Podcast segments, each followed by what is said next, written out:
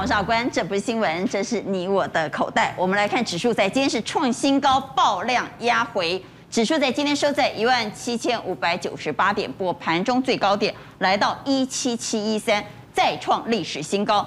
创历史新高之后，爆出将近六千亿的大量，然后压回，所以爆量压回是买点吗？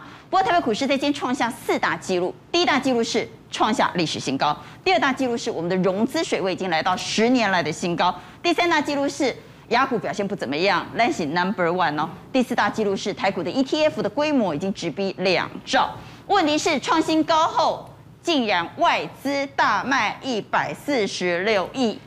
这是一个警讯吗？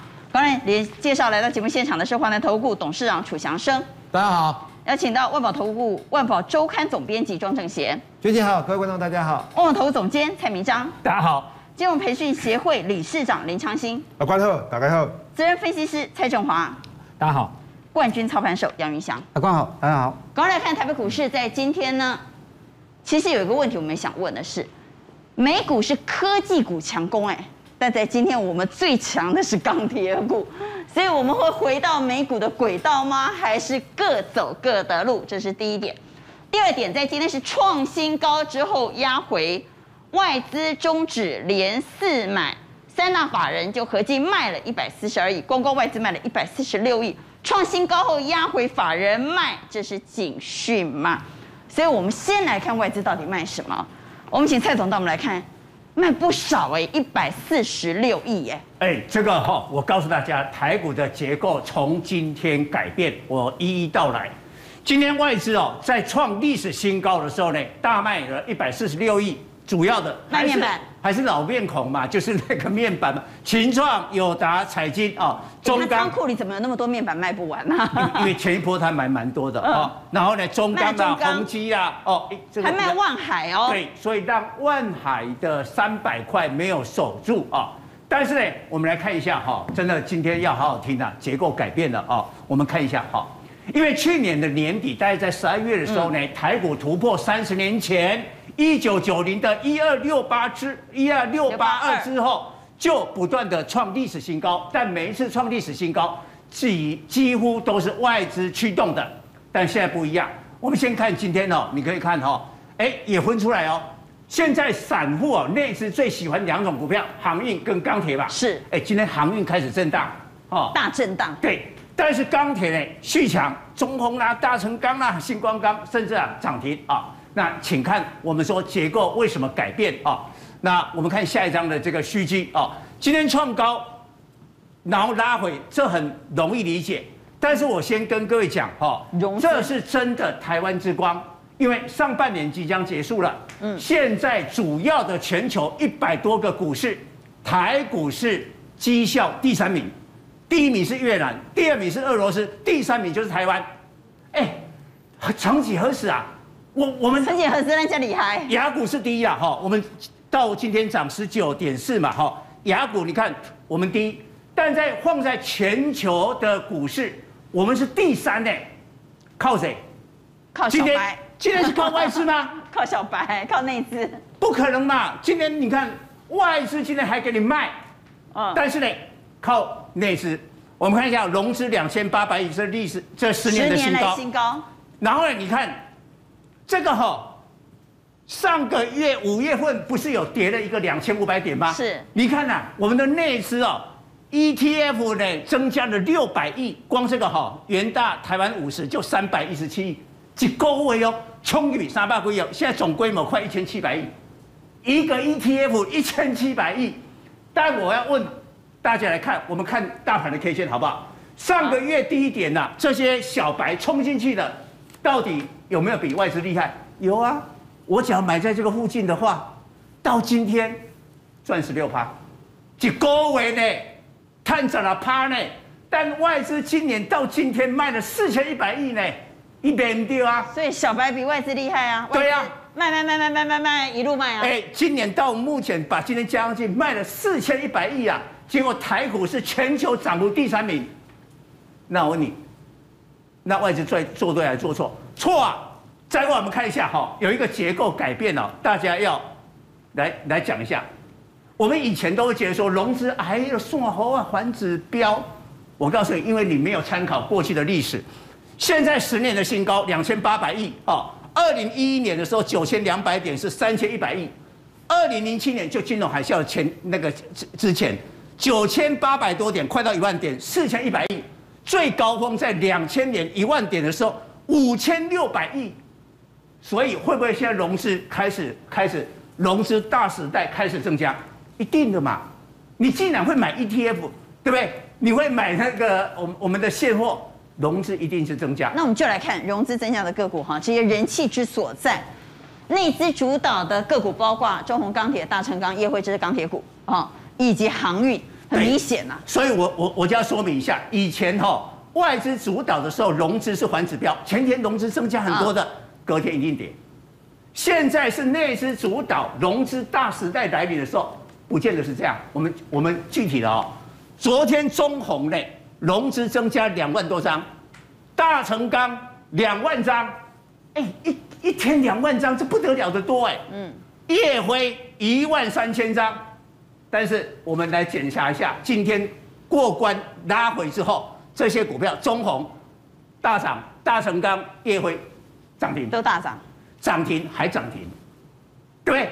那你也看一下哈，昨天融资这个减少的，照道理融资减很多，隔一天会反弹，对不对？对。以前的历那个经验上，哎，现在不是这样，因为表示你人气流失，华航、亿航、呃，慧洋 KY 昨天的融资都大减，大减，那今天的股价就相对比较弱，哎，所以结构改变这个要特别注意到。结构改变。好，所以在今天创新高爆量压回，很多人担心外资大卖。现在不用鸟外资了吗？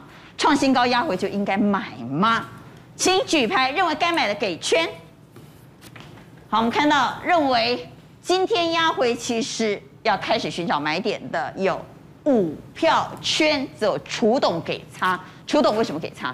呃，我是觉得第一个啊，我还是觉得融资增加太快了，它已经是涨了一大段，增加太快了。嗯。第二个部分比较重要是整个结构的问题。好，因为电子的交投水位实在太低了。对。资金呢就不在电子身上，所以今天其实全场几乎电子都在三成以下。嗯，那我们就搞不懂了。美国是科技股当道，我们走的是航运钢铁，我们的电子会跟上美国的轨道吗？还是自己走自己的路？我觉得重点在于啊，因为硕这个钢铁和航运实在是太强势了，把所有的资金都吸纳进去。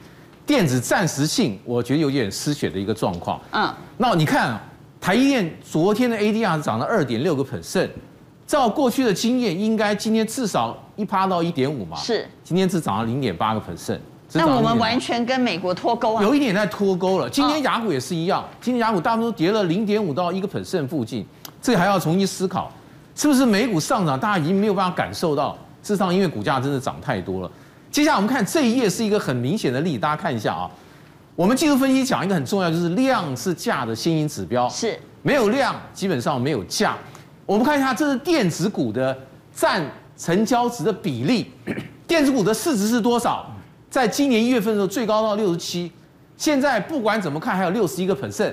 刚才看占整个成交是多少？三十一个 percent。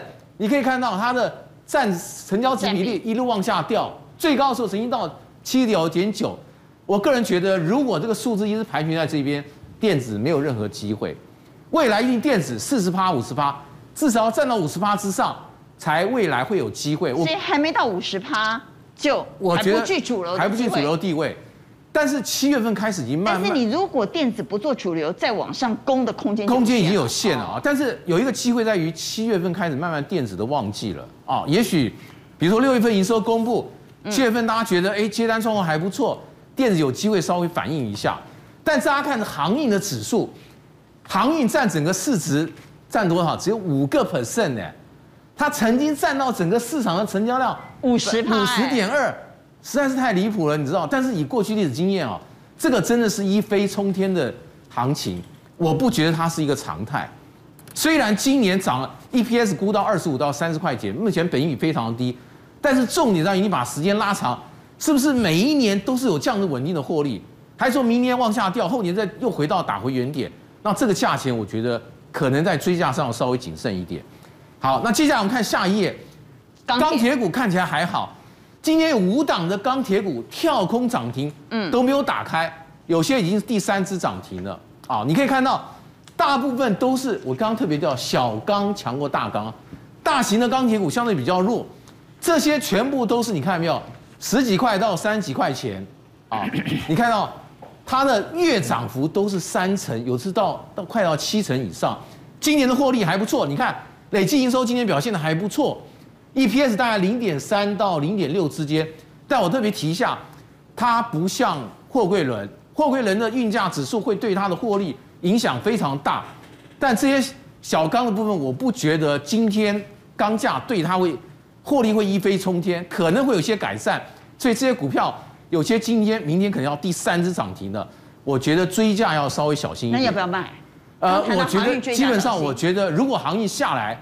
开始下来的时候，嗯，这些一挂的所有股票都会受到一些影响，因为现在是走趁那个趁势而为，嗯，当势慢慢改变的时候，资金很快会会撤出来。现在是涨那个势嘛，哈，对对，找寻下一个标的。接下来我们看一下啊，电子股为什么失去了整个光环？这边全部都是很重要的电子股，大家可以看到台积电这几档，普瑞 KY、群联、联发科、联咏，全部的业绩都非常非常好。这三档个股五月份营收还创了历史新高了，大家看一下这个月有没有涨？基本上没有，没涨啊！你看，有些还跌呢，有些还跌了。你看它的本益比是多少？十三倍、十六倍，只有十倍，这么低。如果这些股票都不动，你觉得电子股会有机会吗？现在唯一就是当六月份的营收公布，看有没有机会把这些啊。比较落后场次的股票稍微退一下。台积电也是一样，六月份的营收照正常讲应该是一千四百多亿，台积电已经盘整了非常久了，嗯，它其实没有什么特别的新闻，就是要靠营收出来，有没有机会稍微推升一下。一千四百亿，市场这样认定，如果真的有一千四百亿，也许对它股价推升会有一些机会啊，这这这个部分，接下来我们看一看到电子股市上也慢慢有一些股票已经慢慢冒出头了，嗯，这个是相关的个股，我们注意到就最近。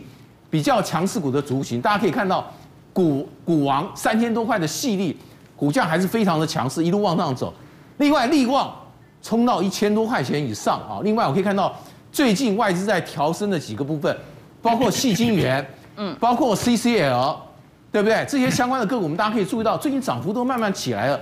距离你看它的营收表现都还算不错，本益比也可以接受。重点你可以看到，不管是外资。或是本土投信都在慢慢做加码的动作。另外特别注意一下，玉金光，你可以看到，接下来 Apple 要慢慢出货了。你看最近玉金光、大立光的股价慢慢往上盘，所以未来一段时间，我觉得 Apple 相关的概念股也可以稍微注意一下。我还在提看成交量，如果成交量没有慢慢从四十五十上去的话，我个人觉得电子股可能还是蛰伏一段时间，大盘可能会面临整理，真的要往上走一段。这些相关重要的个股还是要扮演非常重要角色，很重要就是从个股慢慢到类股，到整个电子股点燃这个气势，才有机会把大盘整个拉一段。好，所以我们要问，当上半年航运其实从分类指数来看，航运这半年来涨了二点三倍，钢铁涨了六十二趴，而电子只有涨十四趴，还落后大盘的情况之下，下半年迎来电子旺季的下半年。电子有没有机会重掌主流？下半年会不会主流换人做呢？请举牌，认为会换人做的给圈。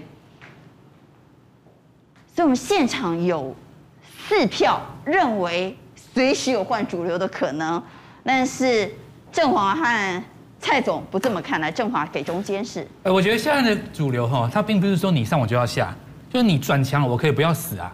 就有种情形是电子你转强了，但是钢铁股它不见得一定就要掉下来。会出现这种情形，双主流。对，就像前几天在涨的时候，其实你看航运跟台积电涨的那天是最明显的。台积电涨的那天的隔天，航运股也没有死啊。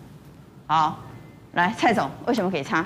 其实哦，到八月中旬要公布那个上半年财报，半年报，嗯，传产还是比较好，比那个电子的成长性啊。而且我强调了，现在散户的大军啊进来，融资的增加，他们要的是及时哦，就马上要涨的，就他不能等。他哎，他不会去布局啦。哦，你叫做融资的人去布局，叫散户去布局哦。我告诉你啊，不要说一个月了，两个礼拜他就卖了哦，他没办法买了，所以所以电子要当主流，只有一个前提哦，就非常强，强到啊连续一个月的上涨才会把资金吸回来。那目前我来看哈，未来有一段时间恐怕都还不容易出现了。所以蔡总要强一两天，还是没有办法凝聚人气了哈。电子股呢有两种，跟思思有两种一样，有一种是会创新高的，嗯，这些个股有没有机会？有一种是补涨的空间蛮大的，其实这叫说好听了，说不好听就很弱了，已经跌破了重要的均线，比如说连月线都破了，这种电子股金价没机会吗？所以我们请云翔带我们来看，思思有两种，电子股也有两种啊。好，我们先来看创波段新高的这一群有没有机会？好。其实刚谈到说，呃，电子现在只差大概三十趴嘛，对不对？对。的一个资金量，其实我不太担心了。为什么？因为毕竟在这个交易里面，其实要稍微做调整嘛。既然你只有三十趴，那我就可以找一些中小型的一些电子来运作，因为不需要其实对，其实整个电子股里面发现说，哎，现在的中小型电子其实很多很热。你发现，尤其现在车用嘛，因为车用其实热热大概一个月。那车用里面的像电动车更热，所以其实电动车对电池。电池像昨天金星嘛，对，金星今天也是涨停，对，它也是电池相关的。所以你看说这里面包含车用就有康普啊，对不对？有聚合，然后呃金鸿其实也是哦，金鸿是做那个触控，对，对，仪表板。那刚呃楚董讲的这个台光电，对不对？做 CCL，这跟跟车用也是有关的。所以在这里面你发现说，哎，这好几只里面基本上跟车用是有关。那尤其在电动车的电池，基本上你看看最近才发动。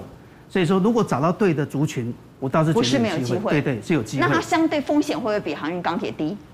一定一定比航运钢铁低啊！因为现在航运基本上这个这个本益比，当然我我们已经很难评估了嘛，对不对？所以我觉得说还是可以操作电子的，只是说要要找对族群。哪一档比较好？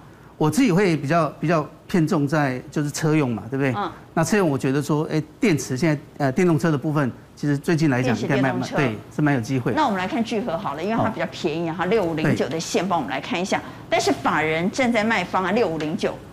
我们刚刚看到法人的筹码是卖哎。对，可是呃，现在其实刚刚那个那个蔡总就讲了，其实法人参考参考就好。对，我觉得这个还好了，这个量还好。那你看都基本上它也是呃横盘带动这么这么久一段时间。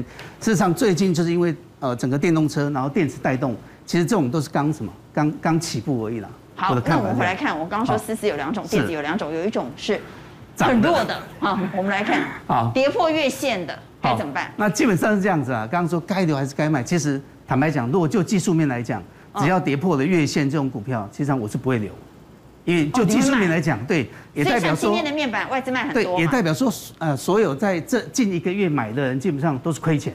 嗯，那刚基本上楚总刚有谈到嘛，对不对？融资开始。开始处在比较高档的位置，其实这个卖压就会比较沉重，对。那可是如果就基本面，我觉得就可以做一些分别。以基本面来讲说，比如说好，现在价位不同嘛，比如说友达跟群创是属在呃二十几块的一个位置，那其实外外资都估说呃今年跟明年大概有 EPS 大概十块钱，所以这时候就就可以用 PB 的的方式来比嘛，对不对？所以你的你的股价净值比基本上应该算很低的，所以这个还算安全一点。大卖哎，哎其实。大卖五万张，对他来讲，他有两百八十万张。哦，对，所以对，所以是仓库里货还很多，货还很多啊，所以我就觉得是还好。反而你觉得面板不用担心？可是像敦泰，我就觉得，因为敦泰其实跟这个也有关系嘛，因为跟面板有关，它是驱动 IC 嘛。嗯。那驱动 IC 基本上你可以发现说，其实它在第二季里面，它的一个晶圆的需求量其实就稍微降。嗯。那我自己约了一些朋友啦，就估说他其实在在 Q 三的时候，有可能它的一个一个呃需求会会会降下来。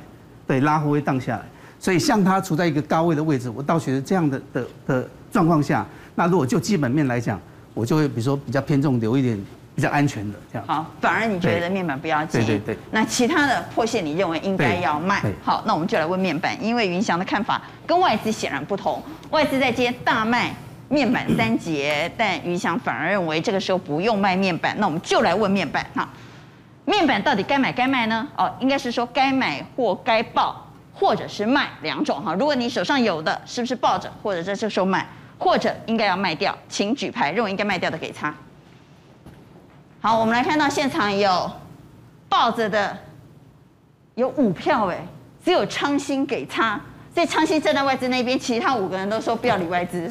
应该是说哦，整个面板在京东方的这个夹杀之下呢，我觉得接下来下半年的毛利不一定会比较好，所以等于是趋势也不好，那整个的这个基本面也不好，那我建议大家可以找一下比较有机会的族群去介入。好，那有机会族群会是钢铁吗？我们就来谈谈钢铁。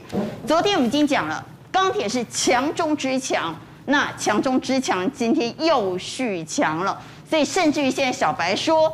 钢铁是无敌铁金刚哎，钢铁真的是无敌铁金刚吗？我们来看在今天所有的新闻，其实我不用一个个念，只有一个字叫做涨。好，热轧卷板涨，不锈钢涨，华新盘价涨，叶联七月份盘价涨，丰兴钢筋涨，所以涨涨涨涨涨，来，这些涨涨涨涨涨的钢铁会续强吗？表面上我们看起来都是涨，但是如果你深究的话，会有一点不一样。举例来讲，内需的涨幅会比较弱，就是只有内需的不外销的内需涨幅比较弱。那外销就会比较强。对，那第二个重点是什么？第二点是像中钢，它虽然盘价也涨，但中钢的盘价的涨幅是落后给别人的，是图利给下游的。所以我们可以看到，为什么钢铁猛涨，中钢的股价虽然有涨。可是它的涨幅并不多，因为啊，人家它是火星来的，是他希望对了。所以我们对钢价、钢铁股要很清楚，我们的逻辑是什么？选下不选上，哦，选外销不选内需。但整个族群还会保持强势吗？还是在往上涨。对，那在这边我们可以看到，你看中钢一图利，下游的子公司。今天中红马上出来了，这中红最崭新的新闻，因为今天公布的五月份获利零点四八元，是马上获利就出来了，一个月份啊，单月获利，这火烫烫的这个下午才公布的一个消息。那再来图利以后，我们看到叶辉的集团。我说我买叶辉啊，有点一吃二顾的猛拉讲 C 口，因为他自己是碳钢，可是他要转投资烨兴跟烨联，所以得同时拥有碳钢跟不锈钢，这股价也在合理的范围，今天也涨停锁死。这是巨亨，这总经理特别跟我们提过，这个之前它是螺丝的一个概念股，那螺丝因为。这个呃，欧美有反，最终有反倾销税，所以台湾的螺丝股大好，也造成巨亨跟泰巨亨都上来。所以我们回到来跟大家讲的就是选小不选大，这基本上我们就选下游，然后最好的外销出去的公司。问正贤哈，因为之前的不管什么哥啦，松山哥啦、虎尾帮啦，什么哥，不管他们都喜欢做航运，然后做短线的隔日冲。据说这一群哥们呢，现在都跑去钢铁了。是啊，他们很久没有做航运了，对，但他们一直在做钢铁。可是今天呢？所以今天昨六看昨天的话，哎呀，富邦建国、摩根大通、土城永宁，看起来有永宁哥也来了，小生怕怕，因为他们呃，如果拉高的话，很多人担心他们会出股票。嗯，那今天到底有没有隔日冲？有没有隔日冲呢？哎，真的有哎。例如说，我们看到摩根大通、富邦嘉义这些都在做。虎尾帮也来了，对不对？嘉义帮也来了。但是为什么中红没死？因为有人不离不弃，我们看到土城永宁继续买超中哦，而且他还买超另外一档，因为空间不够，我没办法给大家。叶辉今天最大的买家也是土城永宁，所以土城永宁对，感觉在钢铁不离不弃。然后另外一档有趣的，这个也后面可能不好意思没有秀出啊。二零二七，昨天第一买超是凯基台北嘛？那凯基台北今天也卖了，对嘛？开高嘛，卖了很正常。结果。富邦的两个券商进去接了他们的张数，所以我说现在这个钢铁股呢，为什么开高没有走低？感觉这些歌啊，有点这个俩交腿的味道，就是哎，这个这这一个歌出了，哎，可是另外一个歌去接了，总但是简单来看，这些人认为资金在钢铁是一个我们可以印证的，就是短线的资金所在之所在。好，那既然资金之所在，人气之所在，那我们就来谈谈最近的报价。最近报价涨最凶的应该是不锈钢跟镍价。是啊，为什么？刚刚这个楚总提列出了一个，就是他都说选小不选大，所以很多小型股都在上涨。其实那些小型股有个特色，就是我们其实很陌生，因为那些人为什么陌生？因为他们多半是不锈钢的公司。为什么？我们看铁矿砂的确在涨，可是它的短线的涨幅是比不过不锈钢跟镍价的。今年以来，虽然三月底在涨三十七趴，但是它单周涨十五趴。跟不锈钢跟镍价的比起来，近期之内不锈钢是涨得比较多。那我们知道，景气循环股我们就是看报价，所以我们看到不锈钢的族群今天比大家强。张元这里面最强的，他已经连续三天涨停了。那它为什么能特别强？富邦投顾刚出了一份它的报告，估计今年预计业内业外可以赚三点三元。那它也因此因为每天涨停嘛，所以公告了单月获利，大概符合富邦投顾的做法，已经连续跳空。就富邦投顾出报告已经连续跳空。当然我们这我们不认为在追了，但是它就是一个强势的代表。那下一档就是允强，那允强特别在哪？一般的钢铁股很早办增资，但是允强今年办了两次增资，为什么？因为他要去土耳其设厂，很多人不懂为什么要去土耳其。土耳其是欧盟，跟欧盟都是零关税，所以他今年的获利一定不好。我要提醒大家，他今年获利不好，因为他全部都拿来扩厂，他的东西的这个公司在未来。好，那我们再来下下一档，下一档二零六九的允强也是从头到尾一架锁死。他为什么有这个？这一档我们比较陌生啊。好，他在特色在哪？我在高雄专访过他两次。啊、那他另外呢？他在大陆有一个叫宁波厂，他到底特色在哪里？一般的钢铁啊是以量大取胜，它是以轻薄短小取胜。轻薄短小。到底能够多轻薄的？它的特色在哪里呢？哇，画面看到它可以到零点零五啊，这是。它的产品做的不是跟人家比经济规模，不是在跟人家比大，它在比谁更轻薄短小。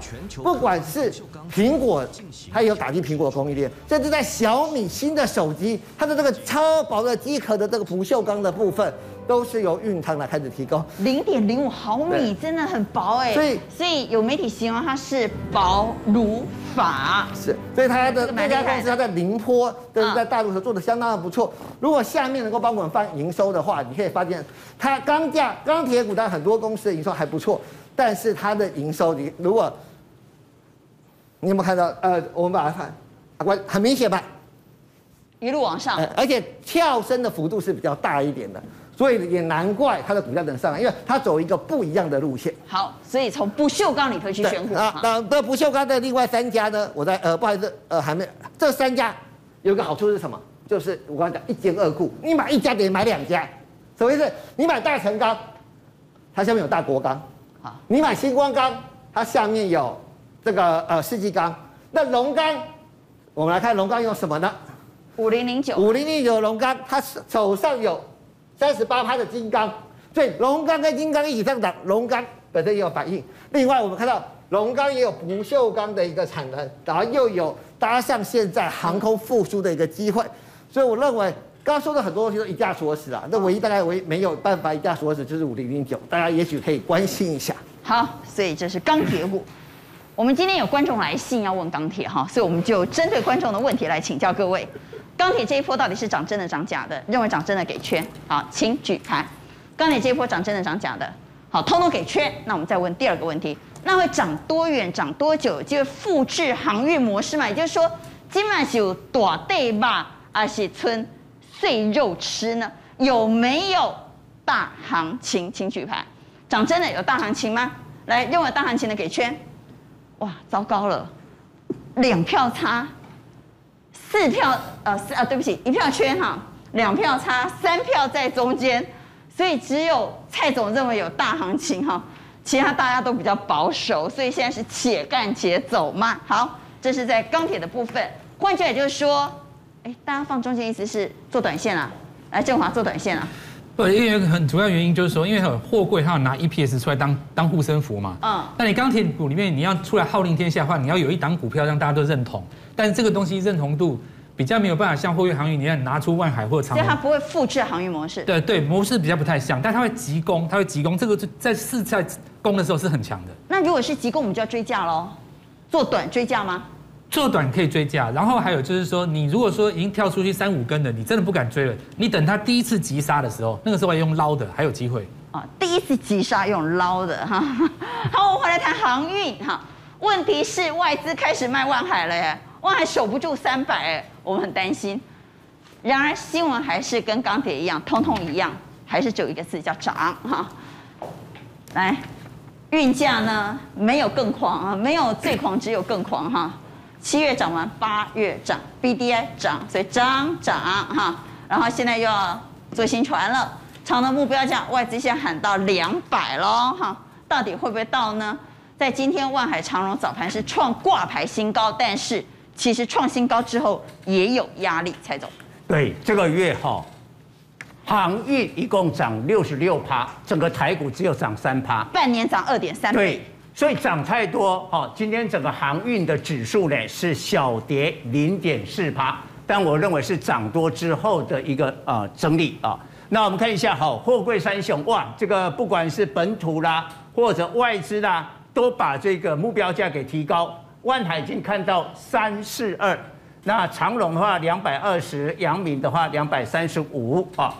呃，不过我们讲到回到了这个基本面消息面啊，那这个深圳的盐田港哦，二十四号开始呢恢复了一个作业，哎，这一次啊要诉求是零接触啊，它哦之前那个货柜的话呢，呃，结果塞车，现在要预约，而且分时段就把那个啊分散掉了，所以啊以前最多的时候呢，从高速公路下来到了这个盐田港的港区啊，最多的时候呢塞了十四个小时。现在三十分钟就准时的来入柜，另外它空中啊出动的无人机，哎，人家这个是啊整个立体的三百六十度了。为什么？你从空中来看的话呢，这个地面的这个交通啊有没有塞住的话呢？交警啊立刻来处理。但是大家想说，哦，用的这个高科技哈，有没有办法疏解？告诉你，还是没办法，还是没办法，运价还在涨，而且多扯哈。现在六月底嘛，哈，七月刚涨完，马上涨八月。我们看这个数字哈，我们举这个远东到北美哈，它在一个调涨的汇率之上，在附加费，七月一号每四尺的每四十尺的柜哦，加收了两千呐，啊，然后呢每二十尺的话一千八，马上八月一号说，哎，四十尺的话再加收一千，然后呢二十尺的话加收九百。哎，涨不完呢，哦，所以啊，你可以看这个是货柜，在外 BDI，BDI 指数啊，昨天哦又涨了两趴，现在是三千三百二十四点啊，请观众注意一下，再度的改写了十一年的新高哦，那现在要迈向会不会到了这个历史的这个高点啊，一万一千点啊？但是呢，哇，现在最大的烦恼就是哇，行情那么好，没准呐，哦，万海，你知道万海哈？下定十二艘，十二艘的货柜船，一共花了一百五十二到一百六十二亿的台币啊，平均一艘就差不多十三亿了啊。那这个哈会在二零二三年的七月呢陆续的交船啊，所以呢，它未来要交船的话，本来只有三几艘，再再多这十二艘，总共会交要交船是四十六艘，仅次于这个长荣啊，全球的第二大，就是建造新船。长荣全球第一，我们的万海全球第二啊。那说到了这个长荣哈，哦，长荣那个货柜轮真的很可怕，你知道多多多大呢？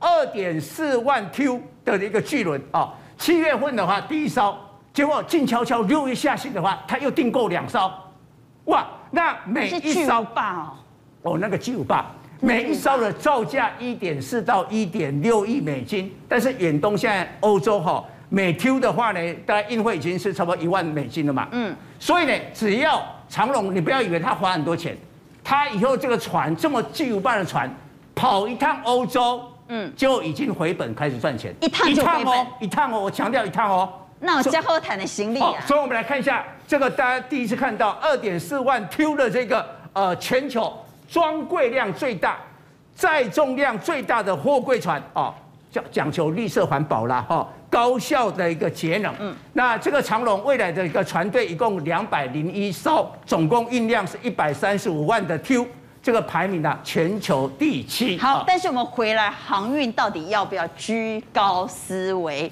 因为我们从六宫格再来看一次，我们发现万海守不住三百，特别是阳明也压回来到平盘附近。你知道长荣涨得多吗？比起钢铁那是小儿科了哈。所以在今天航运的气势已经大不如前了。哎，为什么哈？我们来看一下为什么哈？我因为看这张表啊，我们现在是内资主导，内资主导的话呢，假如你不被列为注意股的话，我真的还不注意你，表示你不会涨嘛。但是呢，这个类股只要太多股票被处置，哦，那那那整个族群的动能会受影响。好，我告诉你，航运太多关紧，因为因为这个月涨六十六趴嘛。嗯。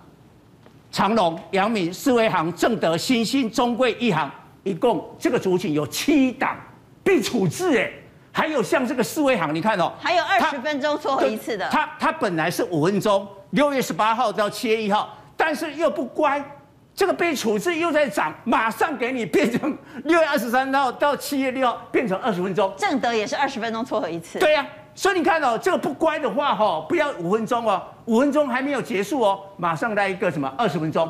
哎，这个对这个行情有影响。现在航运只要涨就是不乖，不乖就要被关紧闭，对，甚至于延长撮合时间。哦，但是这里面有眉角哈，因为最重要还是这个货柜三雄嘛，因为它的财报应该我我看应该是延到差不多六月中旬左右，嗯、最后才会亮出它的底牌嘛。所以这个底牌没有亮出来以前哦，我认为啦，我个人认为不会下来了，不会真的下来，不会真的下来了。好，所以你可以看到，这里面最早解禁的是谁？长隆到七月一号嘛，嗯，到七月一号。所以你来看一下，二六解禁之后，猛虎出柙就会带动。二六零三的长隆，哎，今天货柜三雄只有它没没没跌。那二字头会来吗？哎，我我觉得会啊，会啊，有财报。但是我们看一下刚才那个不乖被加重处置的五六零八的四维行啊，五六零八。哎，我们看下 K 线，哎，它就有点比较盘哦，这个在。在那个所谓的航运股里面，算稍微弱一点的，哦，没有真正跌很多，但是起码它有一个拉回的幅度。那这么多关紧闭，航运还能买吗？哎，因为七月一号，嗯，要要七月一号是这个长隆，然后阳明是七月五号解禁，所以这个时间点到的时候，航运股会再度的复活，哦，所以要买的呢？啊，但是我我讲这个时间还没有到以前，这个钱全部都跑到啥？钢铁。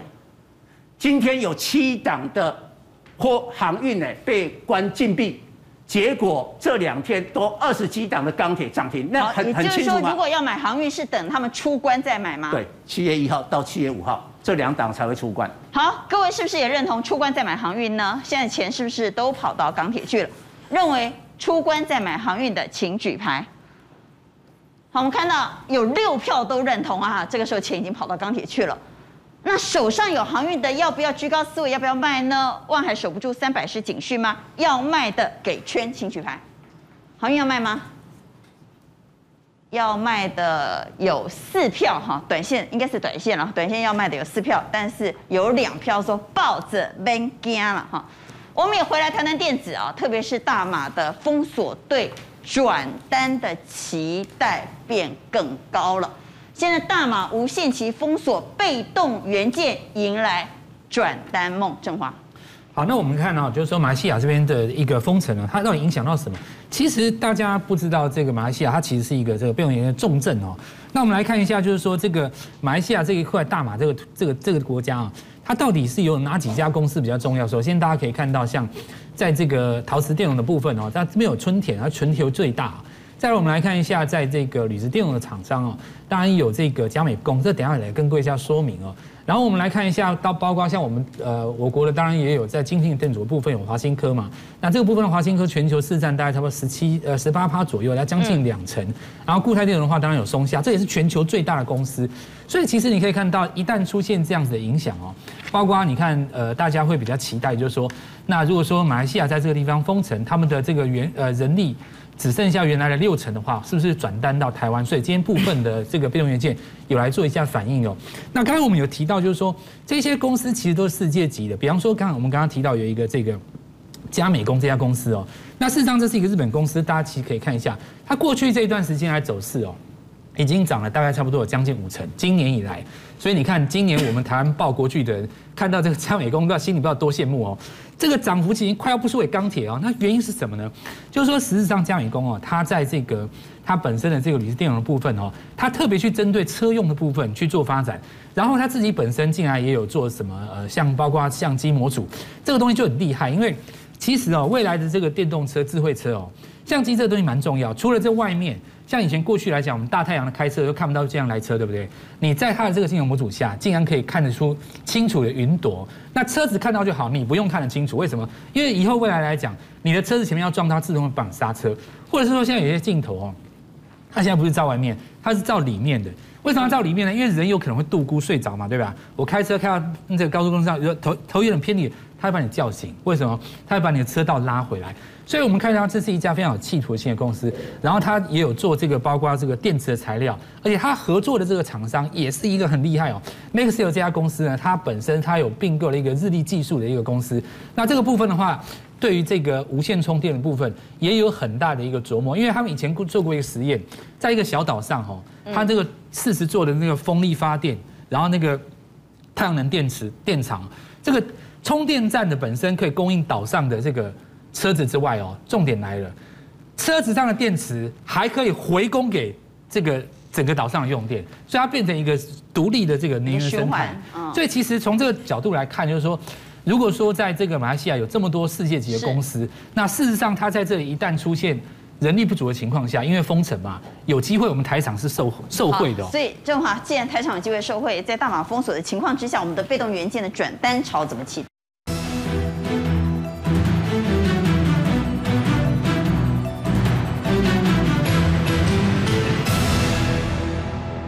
所以你看，今天早上一大早，国巨就迫不及待的开高，对吧？其实有的时候哈，我们说一个厂商或一个。行业一家公司，它本来就有涨的条件，有时候要一个触机，你知道吗？刚好跟那个触机就出来，所以你看今天国巨有点开高。其实被动元件表现很好，今天对还不错。那华新科它自己本身其实也没有开低哦。然后我们来看到，事实上，呃，还有一些相对比较强的华融这张股票也涨了，它题材非常好，七个百分点，对，非常好。等下我们特别来讲一下。然后再来的话，包括国际集团的凯美嘛，凯美比较弱哈，但是九号很好。那我们来看到，对，低价的几乎尾盘都拉上去，所以。被动元件也吸纳了部分的喜欢做短的资金，那这个最主要原因就是因为我们看到被动元件经过这个触及以后，它有可能在这边短线做一个发动。不过我们刚刚已经讲过了哦，全球国际做这个被动元件的厂商，真正走得很强的，大部分都在什么地方做琢磨？车用，因为你现在哦，被动元件为什么下半年有机会？主要是第一个，你看哈，位阶低，大盘创新高，它没有嘛。第二就是什么？第三季。逐渐进入电子的旺季，拉货要出来了，然后再还有几个重点，然后陆续要展开一些这个股东会的情况之下，还有一个重点，像 AI 啦、五 G 啊这些新的产能应用拉出来。那我们来看看这家公司哦，那薄膜电容厂本来生产基地就在两岸，不受到马来西亚封城的影响，那这这第一条就赢了嘛。再来就是说，第一季是转亏为盈的哦。那华龙它目前稼动率已经接近满载，订单已经来到第三季，所以刚刚在今天产生第一个大量。显然就是因为这个新闻，再来就是说，它布局在智慧电表，那跟这个电动车的充电桩是最多的。因为这个薄膜电容，它其实是有发展到电池、锂电池专用的一个薄膜电容，所以搭上拜登这次的基建题材的话，未来就可以持续来观察，是不是有机会来做续涨。好，这是被动元件，也请云翔告诉我们你的选股方向哈，怎么选？特别是。现在大家都说选电子波机会，但其实从技术面来看，有不少电子股已经突破平台整理区了。那其实坦白讲了，突破平台整理也只有电子股了，其他的航运股跟钢铁都已经创新高。对，所以在这里面你可以发现说，刚其实有一直有谈到金星嘛，像这个就是一个平台突破，其实这个也都蛮强势的。那你可以看就是说，像呃最呃这两天基本上是苹果相关的嘛，像 GSKY 跟两位。也是刚突破平台，所以不喜欢追价的，对，选择突破平台的是比较有机会在买在起涨点，对，嗯，那基本上像九豪这个，哈，刚刚有提到嘛，就是呃呃被动元件这一块，你可以看就是它在呃晶片晶片电阻这个这个呃陶瓷基板这一块是呃全球第二大，因为国内就有就有就有它运作嘛，哈，所以这个市场量很大。那华新科增产，它需要就是需要需要它来它来提供，那国巨也一样啊。那另外一个就是说，我觉得说还有一个重点是，它现在发展的这一个叫做氮化铝的这个基板，这是全球唯二，第一个呃唯一的是一个呃呃第一个是一个呃完和是日本公司，那台湾是呃呃这这家公司就是等于是九豪，那基本上它是这样，它是比原本的呃氧化铝多了七到八倍的一个导热率。所以基本上它是这个是一个它的未来高毛利的一个产品。那从技术面来看，它其实已经整理，已经整理非常久，所以刚好今天是第一根，刚好是因为这个时机点。胆小的要买这种刚起涨的。我我觉得啦，比较有机会。对。另外一个族群，大家期待的电子股的族群是电动车，请昌兴带我们来看电动车哦。电动车呢，其实最近宁德时代突破历史高价，突破五百。是引发很大的关注。是，我想哈，宁德时代哈，现在已经变成是声势最大的，而且是变成是上证股市全部里面哦第五名，还超过中国平安，非常厉害哦。今天又大涨百分之二点六九。那特斯拉昨天晚上涨，所以它等于让轮流涨，特斯拉涨，宁德时代涨，因此台股一开起来跟电池相关的就涨。所以因此现在整个全球的一个趋势哦。电动车的品牌，它算落后补涨，可是零组件在电池方面，它已经开始在创高，所以台湾今天看到，包含康普啦、美琪玛哦，它都很强势。金红也大涨啊，也大涨，都大涨，几乎都是大涨。不要以为电子股没有厉害的哦，马修就厉害，像金星聚合、同正都亮灯涨停板。对，不过哦，它不都不是属于大型股，所以也就是说现在的对电子的量能。不够大的状况下，今天我们看电动车，我觉得就要聚焦在两个重点：一是什么？电池；那二是这个所谓我们看到的车用的晶片。我们先来看电池哦。电池的部分，宁德时代我们一直提到，宁德时代它基本上在二零一八上市之后就一路往上冲。它一开始是怎么样？是慢于特斯拉，现在的股价是高于特斯拉。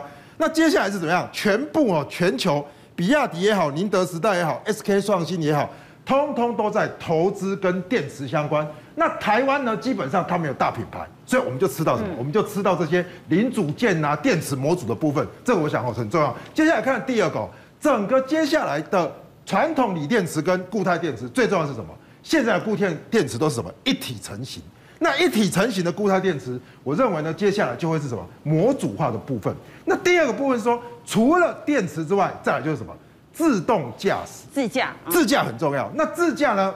只有一个重点，就是什么样？你要用脑跟不用脑，所以我们说 Level Two 跟 Level 三最重要的，Level Two 是手放开，Level 三以后怎么样？闭眼睛，不用什么，不用动大脑。所以在二零二一九到二零二五这些 Tier Two，我们说二到三的部分就要什么？显示晶片去什么辨识？所以这边谁最厉害？我告诉各位，我们是把人都是 NVIDIA，都是回答。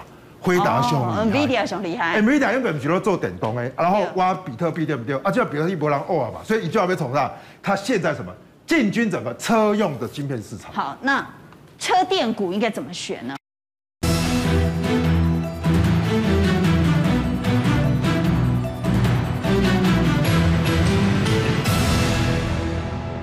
我觉得最重要的重点就是说，假设是辉达，它这些大厂在做这些所谓的半导体，其实台湾没有太大的一个优势。但是在电池模组，我认为优势比较多。所以我觉得哈，大家就从电池模组里面来挑。那今天我们就看到，包含康普、加法玉跟美琪玛，那这些你就挑怎么样？第一个平台做突破，喜欢做低价的加百亿这个低价，然后 EPS 有，本益比低。